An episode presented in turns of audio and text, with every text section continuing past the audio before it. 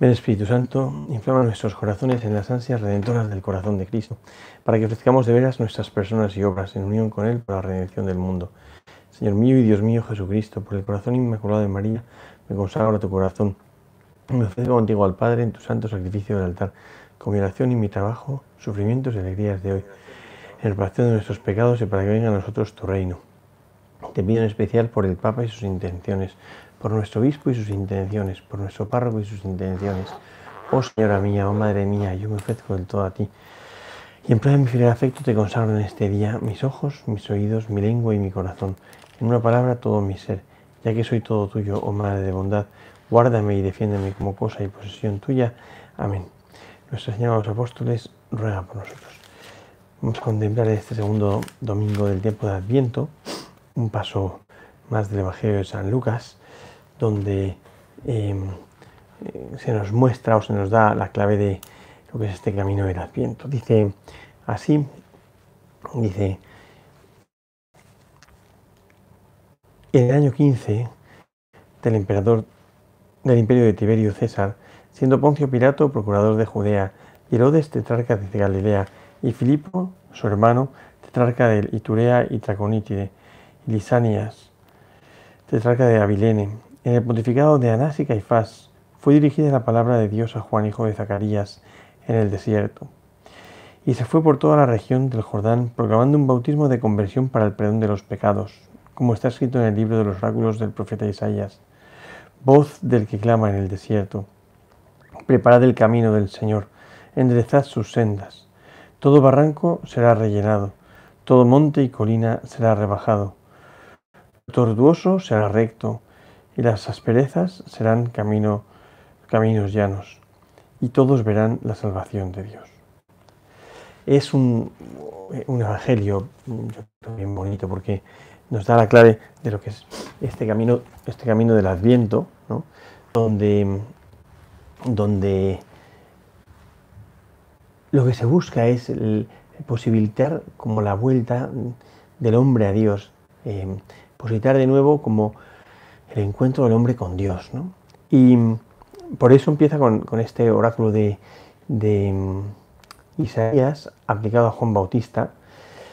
Hace, cosas, hace varias cosas muy interesantes. La primera es que, que es muy propio del, evangelista San Lucas, coloca el acontecimiento de la revelación dentro, dentro de, la historia universal, de tal manera que nos viene a decir, esto no es un mito, esto no es eh, como, algo irreal, un cuento que uno va a contar para propiciar la conversión. No, no, no, no, esto es real, esto es real. Por eso comienza ubicándolo ¿no?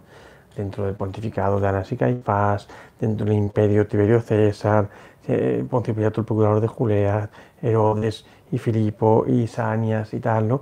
Va poniendo eh, todos los, los, acontecimientos de la historia universal como para mostrar esto ha sucedido en una historia concreta, ¿no? Y es muy bonito pensar que la Iglesia nos ofrece esto como el camino de la conversión, porque no piensa, bueno, y por qué nos ponen justo este, este Evangelio, ¿no?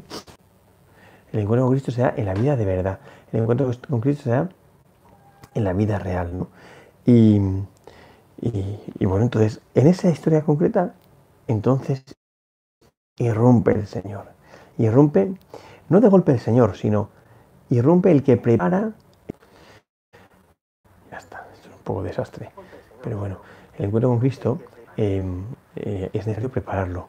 No vale, que, no vale que se quede como una teoría bonita, mm, eh, perdón, no vale que se quede como un encuentro que sucede sin, sin, sin prepararse, hay que prepararlo. ¿no?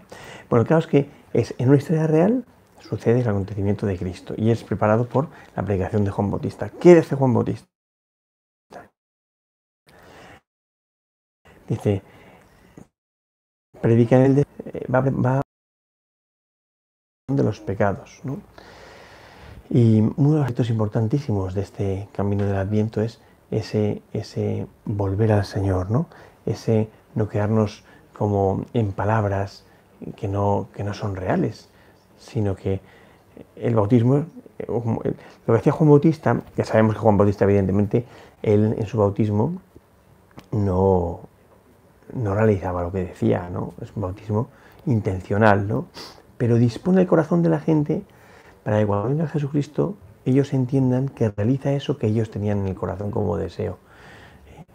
Mm, a mí me parece que hay un aspecto muy bonito, ¿no? Y es que, o muy bueno, y es que el Señor viene a responder a lo que hay en nuestro corazón. el Señor viene a algo que todos estamos buscando, que es precisamente ese, bautismo de conversión para el perdón de los pecados, que no es solamente em, que viene a traernos algo gratuito, como que, superfluo, ¿no? Uno de, los, de, las claves del Adviento es el deseo del corazón, ¿no? Y, lo que viene Jesucristo a traer es lo que nuestro corazón desea, es lo que todos queremos, incluso sin saberlo. ¿eh? Es lo que, lo que todos estamos deseando. ¿no? Un bautismo de conversión para el perdón de los pecados. Juan Bautista. Y lo más bonito de todo, a mí por eso que más me gusta este evangelio, es, va por toda la región, va por el desierto y tal, ¿no? ¿Y qué hacen? Hacerse eco de los oráculos del profeta Isaías.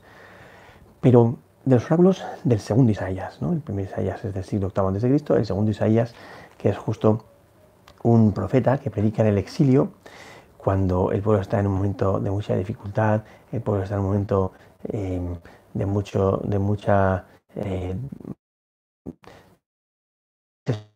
por una, actuación de Dios que restaure lo que el pueblo era, ¿no? Y entonces dice, es el, capítulo 40 del profeta Isaías, el libro de la consolación, que empieza, consolad, consolad a mi pueblo, y justo al comienzo de este, de este mm, libro de la consolación, dice, voz del que clama en el desierto. O sea, ese pueblo que está en lo árido, ese pueblo que está en un lugar inhóspito, ese pueblo que está, por otro lado, en un lugar sin distracciones, ¿no? Que es interesante que el desierto sea el lugar donde, donde Dios regreda el amor, ¿no? No podemos olvidar, dice el profeta Isaías, eh, Oseas, la llamará el desierto y la hablará el corazón. El pueblo de Israel ha tenido que ir al desierto, porque solo en el desierto ha sido capaz como de volver al Señor, ¿no? Una generación por el desierto de Egipto entiende, ¿no? Fijaos que esto también es muy bonito, porque siempre que el pueblo ha estado en el exilio, para volver a la tierra de Israel, ha tenido que pasar por el desierto. Cuando estaba en, Egipto, para volver a tener que pasar por el desierto, una generación entera. Y cuando está en el exilio, de nuevo se recuerda este camino del desierto eh, por el cual vuelve el pueblo a, la tierra prometida. ¿no? Bueno, pues voz del que clama en el desierto, preparad el camino del Señor. Claro, pero la conversión es una vuelta al Señor, es un posibilitar el camino de encuentro entre Dios y nosotros, es un eh, hacer accesible el encuentro con Dios. Y yo creo que eso es bien bonito, ¿no? Porque, porque muchas veces no tiene como un deseo, a ver si vuelvo al Señor, a ver si en este adviento me encuentro con el Señor, ¿no? Y entonces es el momento de preguntar, bueno, ¿y qué haces para permitir el encuentro? O sea, ¿es posible que Dios entre en tu vida? ¿O para que Dios entre en nuestra vida es tan complicado, tiene tantos obstáculos, tiene tantas dificultades que, bueno, pero a la, la verdad es imposible que venga porque, porque no, hay una, no hay una rezada, no hay un camino que permita el encuentro entre nosotros. ¿no? Bueno, pues eh, el profeta, eh, perdón, Juan Bautista, recordando el profeta Isaías, lo que viene a decir es esto, es necesario hacer un camino em, em, que, permita, que permita el encuentro entre tú y Dios, ¿no? un camino como de encuentro entre Dios y el hombre. Y, ¿Qué hace falta para eso? Pues dice el profeta Isaías, ¿no? Enderezad sus sendas. Preparad el camino del Señor. Enderezad sus sendas. Todo barranco que sea rellenado, será rellenado. En nuestra vida hay muchas cosas que están como deprimidas, que están hundidas. Esta mañana que meditaba yo pensaba, ¿no? Cuántas cosas hay como, como derruidas en nuestra vida y es necesario pues, levantar, levantar el ánimo, eso es levantar muy el tiempo de Adviento, levantar la cabeza, esa liberación, ¿no? Levantar, levantar, ¿no? Levantar la mirada entre las cosas, ¿no?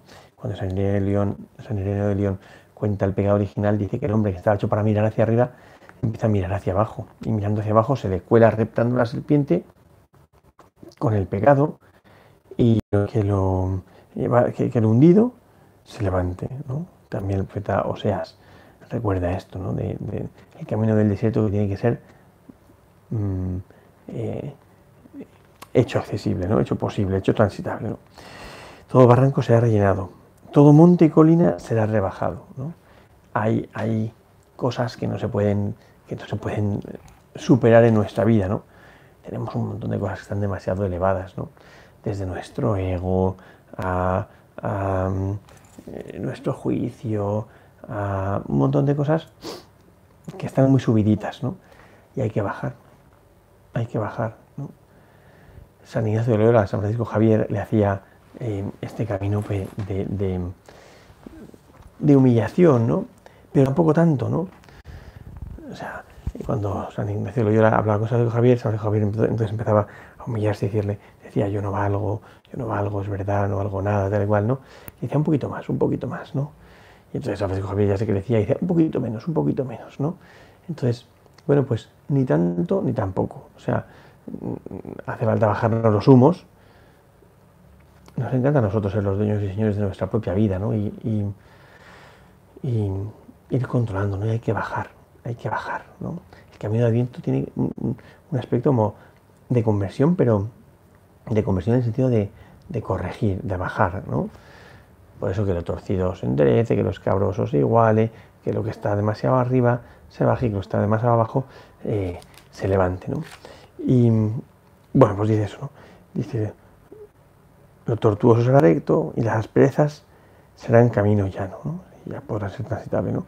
Y termina diciendo, y todos verán la salvación de Dios. Qué bonito es esto pensando que se ha dicho en un momento en el que el pueblo todavía está esclavo de los asirios pueblo no, no tiene una conciencia de que, de que vaya a ser liberado. En ese momento el pueblo todavía está esclavo en Babilonia, ¿no? Y, llega el profeta Isaías a levantar la esperanza y a levantar la moral. El mensaje del Adviento, como el mensaje general de la Iglesia, solo puede ser un mensaje de consuelo, de consuelo. Cuando empieza así el profeta Isaías, consolad, consolad a mi pueblo, decidle que ya se ha cumplido su condena, que por fin Dios va a actuar, lo va a volver a llevar a casa. Em, claro, como, me decía aquella persona cuando me lo sacerdote, estamos puestos en el mundo para derramar los consuelos de Dios. La iglesia está puesta para derramar los consuelos de Dios. Y si no estamos haciendo esto, nos estamos equivocando.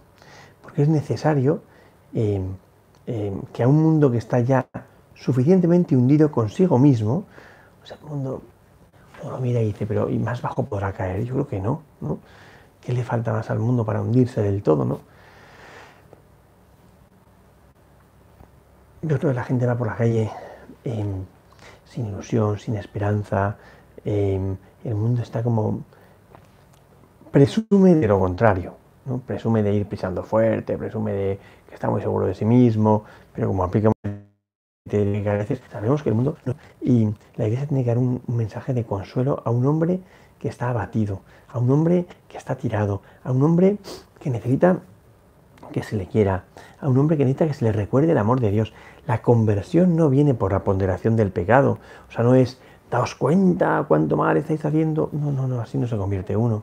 Así no se convierte uno. Uno se convierte recordando el amor. Por eso en el tiempo de Adviento, la Iglesia constantemente nos está recordando el amor de un Dios que, loco por nosotros, ha venido a buscarnos. Y lo que la iglesia dice es, haz, bueno, lo que la palabra de Dios dice, no la iglesia, haz todo lo posible, todo lo que esté en tu mano, para posibilitar que Dios entre en tu vida. Por eso quita obstáculos, quita obstáculos, ¿no? Hoy, cuando uno tiene que construir una iglesia o cualquier sitio, ¿no? Hay que quitar barreras arquitectónicas, está de moda, quitar barreras arquitectónicas, porque las barreras arquitectónicas dificultan que un colectivo de gente acceda a los lugares, ¿no? Bueno, pues en nuestro corazón, en nuestra vida, hay que quitar barreras arquitectónicas que dificultan la entrada de Dios. Y que hacen que, bueno, pues sí, me encantaría que Dios viniese a mi vida, pero a la hora de verdad, como no hago nada para que Dios entre en mi vida, pues será otro adviento más en el que pensaré sobre la conversión, pero no terminaré de dar ningún paso hacia la conversión. Y no es porque no quiera, sino porque no he preparado el camino y entonces no hay posibilidad real de encuentro. Hay teorías bonitas de conversión, sería bonito que yo me convirtiese y tal, ¿no? es lo que San Ignacio llamaría el segundo binario en los ejercicios espirituales, que es un tipo de personas que, quieren encontrarse con Dios, quieren, quieren encontrar a Dios contento con ellos mismos, pero no están dispuestos a tocar el punto que hay que tocar, ¿no? Quizá a lo mejor al, comienzo del Adviento nos vendría bien, en este paso del Adviento nos vendría bien mirar en serio nuestra vida, pero en serio, con, con humildad suficiente, y pensar qué es lo que está dificultando mi encuentro con el Señor. ¿A qué estoy tan apegado que no estoy dispuesto a tocar eh, en este camino de conversión? Y a lo mejor eso es eh, lo que hay que trabajar. A lo mejor ahí es donde me está esperando el Señor para que, para que de verdad me convierta, para que de verdad pueda, pueda darse este encuentro. Porque eh, si no, Dios me está ofreciendo su consuelo. Es verdad, me está ofreciendo su consuelo. Dios está deseando em, verme feliz. El Papa decía, Dios se hace responsable de nosotros, quiere, quiere vernos alegres, colmados de eh, gozo y felices, ¿no? O sea, Dios quiere vernos contentos. ¿Y por qué no lo estamos? Pues porque nosotros ponemos un montón de cosas que no permiten que el hombre se encuentre con Dios. Cuando yo era pequeño, había unas diapositivas y hablaban de la conversión y decía que éramos como unos pozos que, que querían llenarse de agua, de agua viva, ¿no? Pero ¿qué sucedía? Que el pozo estaba lleno de basura que había ido tirando a lo largo del tiempo. Y se había ido almacenando dentro de todo el brocal del pozo y hasta abajo un montón de cosas. Entonces, claro, intentaba entrar el agua por abajo, pero no podía. Y no podía precisamente por, pues porque no había un, deseo serio dentro de mí de trabajar el encuentro. En el fondo es esta la clave, yo creo, de este domingo de Adviento. El encuentro con el Señor, fenomenal, Dios está deseando y tú también, pero hay que trabajar el encuentro. Y en ese trabajo del encuentro hay cosas que poner y hay cosas que quitar. En ese trabajo del encuentro, por eso, por eso hace falta que venga un eh, profeta que es Juan Bautista antes de, Jesús para preparar el camino de encuentro con Él. ¿no? En ese camino del encuentro, pues hace falta mm, meter el arado de la conversión, que la conversión no sean palabras bonitas, sino que de verdad hay una transformación real de nuestra vida. ¿Qué está estorbando el que yo eh, me encuentre con el Señor? ¿Qué está dificultando? Bueno, en el fondo aquí hay un paso muy importante, ¿no? Y es que, es que lo que dificulta nuestro encuentro con el Señor es nuestra falta de libertad, como decía el primer domingo de Adviento. Pero, pero ¿en qué campo? O sea, dentro de mí, ¿dónde tengo que meter el arado? ¿Dónde tengo que hacer un esfuerzo de encuentro con el Señor? ¿Dónde tengo que, que como trabajar ese camino de conversión para quitar obstáculos, ¿eh? para hacer que las montañas y las colinas se abajen, ¿eh? se queden transitables, que los barrancos, que son, que son rupturas que han provocado una dificultad de paso por el camino. Un barranco es eso, es el agua que ha roto la tierra. ¿no? Pues en nuestra vida hay un montón de rupturas. A mí me impresiona con qué facilidad, en cuanto uno se coloca en serio delante del Señor, salen las heridas afectivas, que hoy en día no paramos de hablar de las heridas afectivas, pero son rupturas que han imposibilitado el encuentro con el Señor y cada uno sabrá cuáles son sus rupturas. Luego hay cosas que están torcidas, que yo aparentemente buscaba al Señor, pero me buscaba a mí mismo en algunos aspectos de nuestra vida y hay que enderezarlo y lo escabroso igualarlo, ¿no? O sea, al final es eh, meter en serio el arado de la cruz en nuestra vida para que Dios pueda entrar y poner orden. No en vano en los ejercicios, la primera semana es de conversión, que es recolocar lo que está desordenado. ¿Eh? ¿Pero eso es la conversión? No, la conversión es una vez que uno ha recolocado su vida, ha reordenado, entonces se mide con el Señor y conforma su vida con el misterio de Cristo. Y aquí está la conversión. Ese conformar la vida con el misterio de Cristo es la conversión. Pero para, para poder conformar la vida con el misterio de Cristo hace falta que uno sea dueño de su vida, se coloque en su vida como Señor no como esclavo de todas las cosas. Bueno, pues ojalá que en este camino del Adviento tengamos el coraje, la valentía de ponernos delante del Señor y decir, mira, el tema que hay, el aspecto que hay que trabajar es este, yo creo. Y estoy dispuesto a meter ahí el arado, voy al Espíritu Santo, como era en el principio, ahora